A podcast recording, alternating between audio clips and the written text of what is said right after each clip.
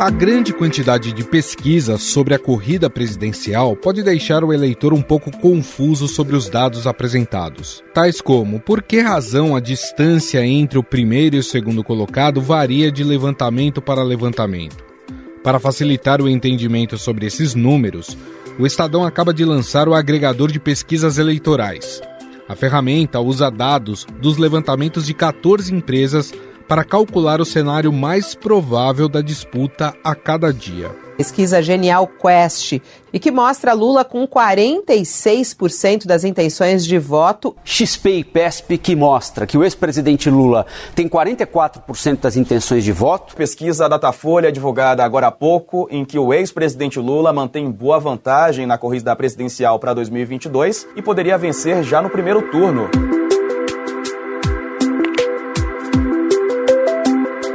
O agregador controla diversos parâmetros e dá pesos diferentes aos levantamentos para impedir que números distoantes ou desatualizados puxem um dos concorrentes para cima ou para baixo.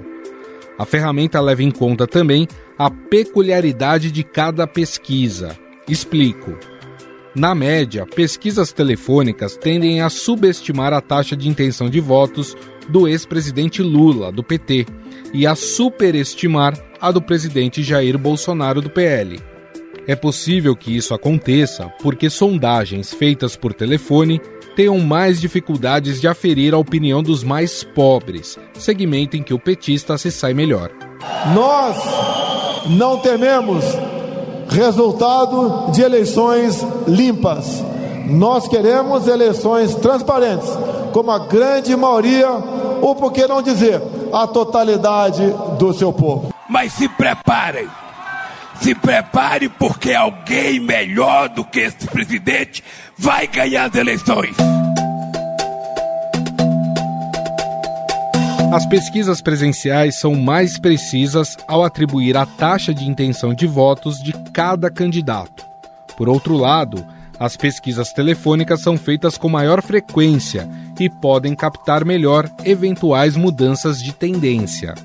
O agregador de pesquisas do Estadão leva em consideração levantamentos publicados desde o dia 1 de dezembro de 2021. O ex-presidente Lula lidera as intenções de voto para as eleições presidenciais do ano que vem, segundo nova pesquisa IPEC. No primeiro turno, Lula tem 48% contra 21% do atual presidente Jair Bolsonaro. Os usuários também poderão fazer recortes dos resultados, destacando apenas as linhas do gráfico de determinados candidatos e compartilhar isso através das redes sociais e aplicativos de mensagens.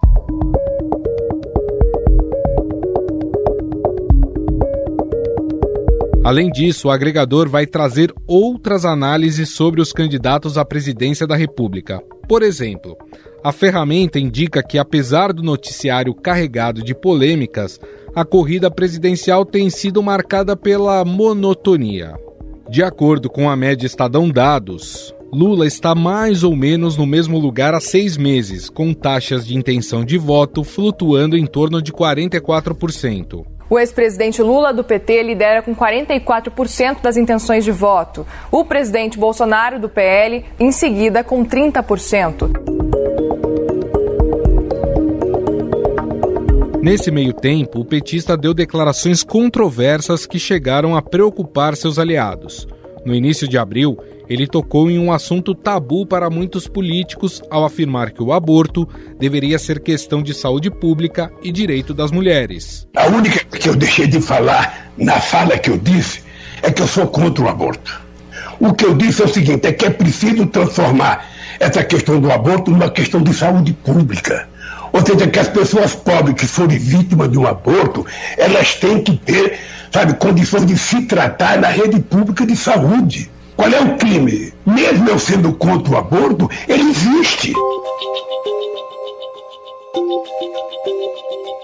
O ex-presidente também apareceu negativamente no noticiário no final de abril, ao afirmar que o presidente Jair Bolsonaro não gosta de gente, mas gosta é de policial. Eu queria dizer que o Bolsonaro só gosta de milícia, ele não gosta de gente. E eu falei que ele só gosta de polícia, não gosta de gente. E eu quero aproveitar e pedir desculpas aos policiais deste país, porque muitas vezes comete erros, mas muitas vezes salva muita gente do povo trabalhador e nós temos que tratá-los como trabalhadores do país. Nas redes sociais, grupos bolsonaristas aproveitaram o episódio em que um jovem foi morto durante um roubo de celular para espalhar vídeos com falas editadas de Lula em que ele parecia estar defendendo bandidos. Nem os deslizes e nem os ataques parecem ter afetado o candidato. Lula tem focado declarações recentes na crise econômica e na comparação de seu governo com o atual. Neste momento, segundo a média Estadão Dados, Lula tem 47%, 18 pontos percentuais a mais que Bolsonaro, que está com 29. Ciro vem a seguir com 8.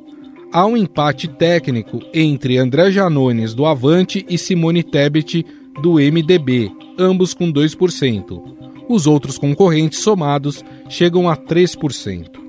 De um modo geral, boa parte dos candidatos de qualquer ala ideológica não reage bem às pesquisas quando o resultado não lhe é favorável, ao menos publicamente. Mas, com Jair Bolsonaro e os bolsonaristas, os ataques aos institutos ganharam um teor quase paranoico. Isso aqui não é fake news, é uma canalice. Pesquisa Datafolha, Lula 40, Bolsonaro 25.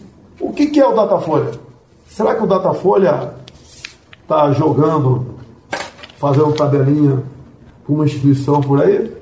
Que diz que lá tudo é inexpugnável? O ministro das Comunicações, Fábio Faria, fez uma enquete no seu Twitter dizendo em quem o povo acreditava: Papai Noel, Duendes, Pinóquio ou Datafolha. Ao que o ministro da Casa Civil, Ciro Nogueira, respondeu: Papai Noel. Além disso, bolsonaristas postam vídeos de aglomerações com o presidente para dizer que o Data Povo vale mais do que as pesquisas eleitorais.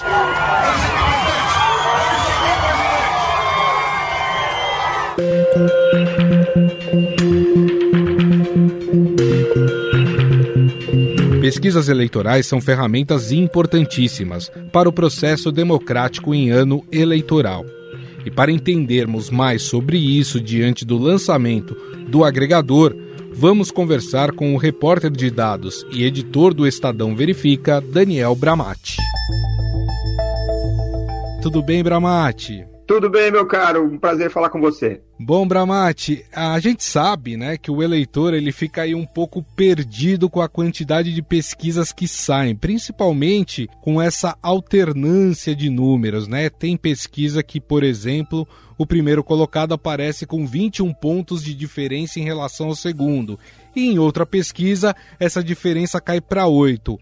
Isso tem a ver com o tipo de pesquisa que é feito, se ela é presencial, se ela é por telefone? Olha, é, de fato, ultimamente, o único fator de concordância nas pesquisas é a ordem dos candidatos, né? Temos o líder e o, e o vice-líder e o terceiro colocado, que todo mundo indica que é o mesmo. Mas os valores, as taxas né, de intenção de voto que se atribui a cada um, têm variado bastante. E a gente não pode é, bater o martelo e dizer quem é que está certo e quem é que está errado. A gente uhum. pode é, pensar é, no retrospecto né, de cada instituto, é, se, se tem um histórico é, de bom desempenho em eleições passadas e usar isso como parâmetro. A função de, de um agregador, como o que a gente está fazendo, é pegar vários uh, sinais né, de como a, a, corrida eleitoral está se, se desenvolvendo, usar as pesquisas como sinais e buscar construir um cenário que seja o mais próximo do real, segundo o nosso modelo estatístico. A gente não tem bola de cristal, a gente não sabe Sim. se o nosso modelo estatístico é o certo, mas a gente confia na nossa metodologia. Algo que explica muito a variação dos resultados é a forma como a pesquisa é feita. Né? Pode ser a forma como a pergunta é feita, pode ser a ordem das perguntas e pode ser a maneira como o entrevistado é abordado. Nos dois primeiros exemplos que eu citei, praticamente os institutos são muito parecidos todo mundo faz a pergunta de um jeito muito próximo e todo mundo faz a pergunta numa ordem parecida. Os institutos têm diferenças quando eles, na metodologia de entrevista, ou seja, você tem alguns institutos que usam, que fazem pesquisa por telefone, usando um robô automático, né, uma gravação que entra e aí a pessoa digita ali a sua opção. Tem institutos que fazem é, pesquisas por telefone é, com um ser humano do outro lado da linha, né? Ele, ele liga para uma pessoa aleatoriamente e pergunta em quem aquela pessoa vai votar, pega os dados da pessoa, vê se ela, se ela é de qual região, qual é a renda dela, qual é a religião, etc. E tem o que a gente chama de pesquisa presencial, que é quando o entrevistador pega um tablet ou um folheto e vai para a rua para colher a opinião das pessoas. A forma como se faz, sendo telefônica e sendo presencial, acaba tendo diferença e eu posso explicar isso um pouquinho mais adiante. Legal eh, isso que você falou, Bramati, porque a impressão que dá é que quando você faz uma pesquisa telefônica, você vai pegar mais pessoas de uma classe social um pouco mais elevada, porque é uma pessoa que tem telefone. E quando você faz presencial, talvez você abarque mais as classes menos favorecidas. Isso pode, de certa forma, favorecer um ou outro candidato? É, no Brasil, nós temos um fenômeno que é o de uma clivagem social muito forte, né? O, o, isso não é, não é em todos os lugares do mundo e nem é em todas as eleições no Brasil. Mas a eleição presidencial, o voto do muito pobre costuma ser diferente do voto do rico ou da classe média alta. E a pesquisa telefônica, mesmo que você tenha na sua amostra o mesmo número de pessoas de baixa renda, a composição desse universo de baixa renda na sua pesquisa, ela pode não ser exatamente representativa do real. Por quê? Porque os que são muito pobres, muito mesmo, eles podem não ter telefone, eles podem ter telefone, mas eles podem não ter crédito, eles uhum. podem ter telefone e o telefone deles, a bateria é velha e, e dura só até meio-dia e eles ficam inalcançáveis por metade do dia. E eles podem, inclusive, não ter tempo para responder, ou até destreza, né? Porque você responder uma, uma pesquisa automática, teclando, né? Fazendo ali as teclas e tal, tem que ter um, um, certo nível de destreza que a pessoa pode não ter por uma questão de idade, por falta de, de alfabetização, enfim. E do outro lado, é, a gente sabe que esses institutos que fazem a pesquisa presencial, eles têm, eles têm dificuldades de chegar no outro extremo da escala é, social, nos muito ricos.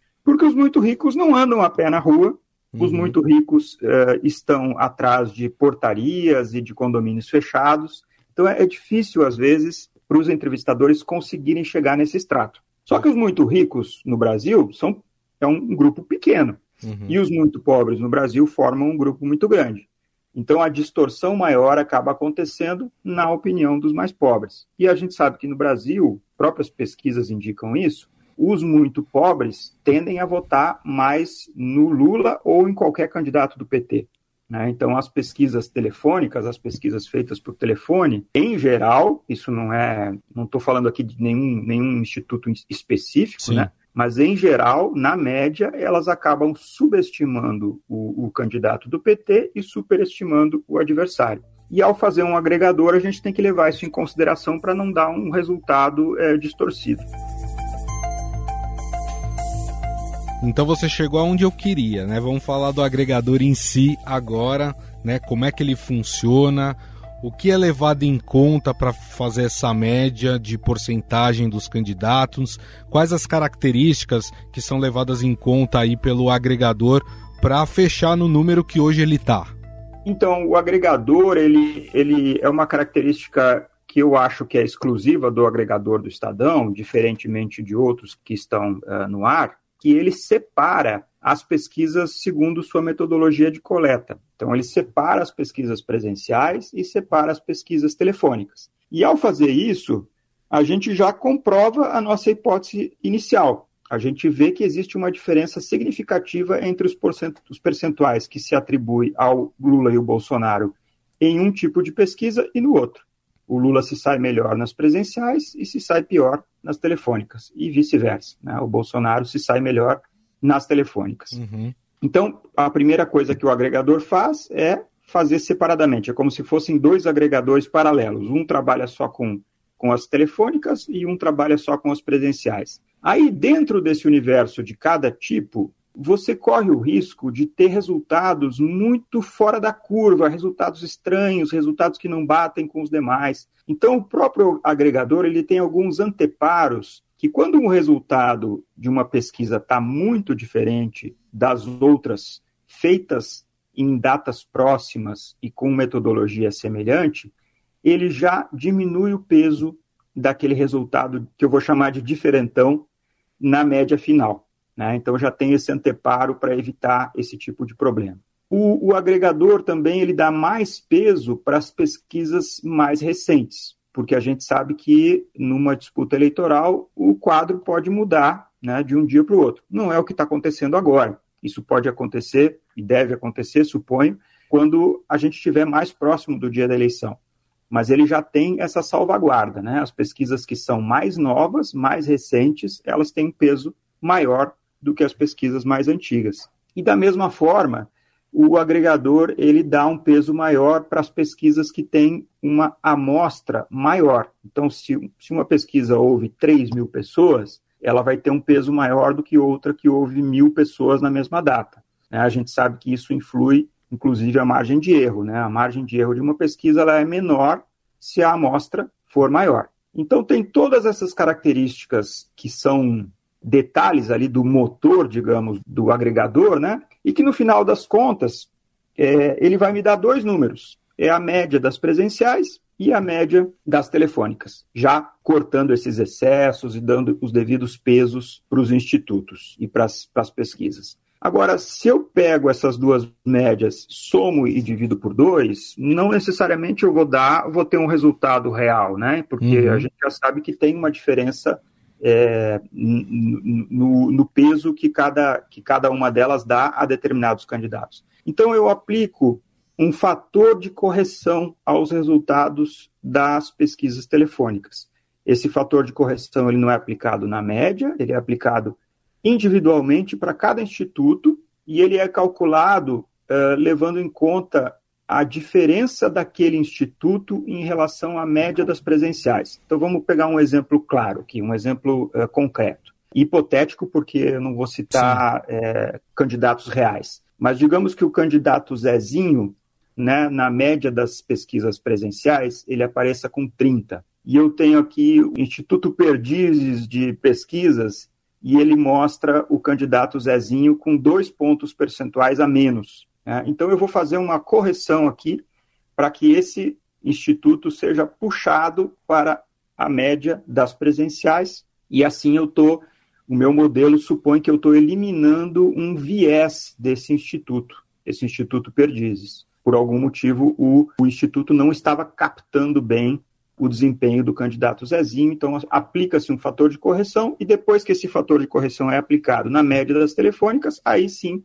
eu somo as duas e divido por dois e tenho o que eu chamo de média Estadão Dados. Pode variar todos os dias ou não, né? Uhum. É, mesmo quando não tem pesquisa, porque o agregador ele leva em conta a linha de tendência de um candidato.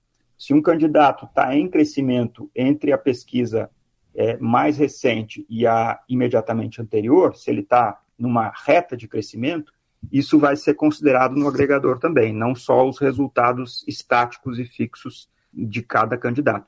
Então, como você pode ver, é uma matemática bastante complexa e demorou muito para a gente chegar nesse, nessa receita, digamos assim, mas temos confiança de que a gente está mostrando um resultado muito próximo do real. Né? O, o, o nosso agregador, nesse momento, ele está dando uh, um placar 47 a 29, perdão. São 18 pontos Isso. de diferença entre o Lula e o Bolsonaro.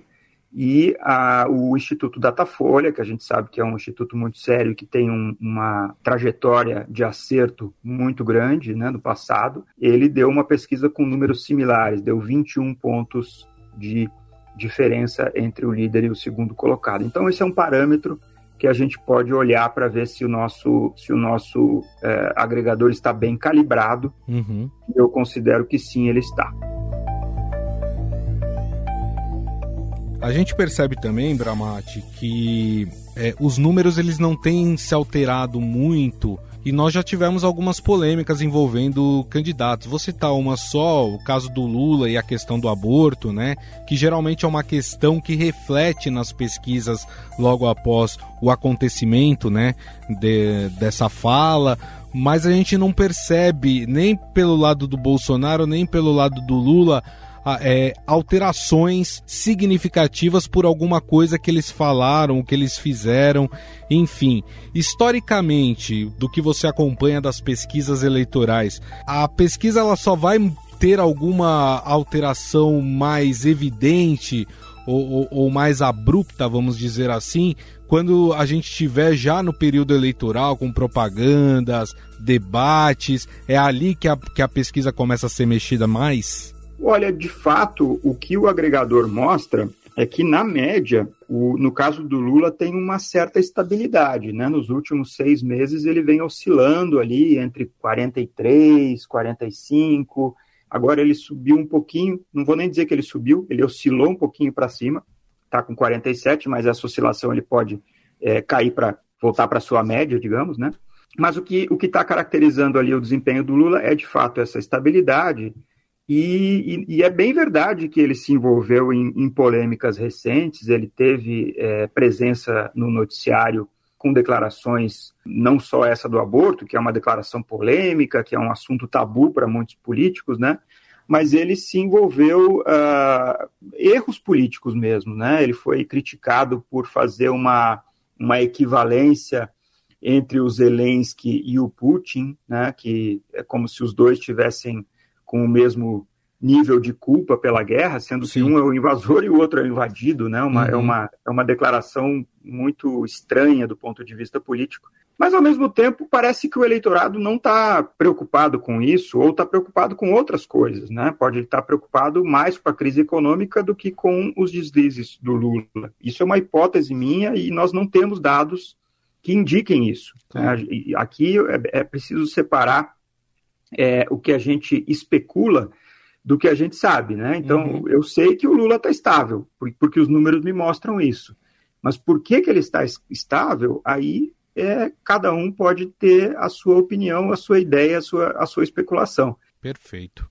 Bom, nós conversamos com o jornalista de dados do Estadão e editor do Estadão Verifica, Daniel Bramati. A gente falou sobre o agregador de pesquisas eleitorais do Estadão, essa ferramenta muito legal e útil para você, cidadão, é, acompanhar aí como vai a corrida presidencial aí até outubro, né? Quando de fato o pleito acontece. Bramati, queria te agradecer mais uma vez aí pela, pela aula que você deu pra gente. Muito obrigado, viu?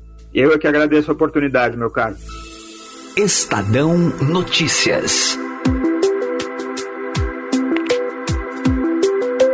O episódio do Estadão Notícias desta quarta-feira vai ficando por aqui. Contou com a apresentação minha, Gustavo Lopes. O roteiro, a produção e edição é de Jefferson Perleberg e Gabriela Forte. E a montagem de Moacir Biasi. O editor do núcleo de podcasts do Estadão é Emanuel Bonfim. Mande seu comentário e sugestão para o nosso e-mail podcast.estadão.com. Um abraço e até a próxima.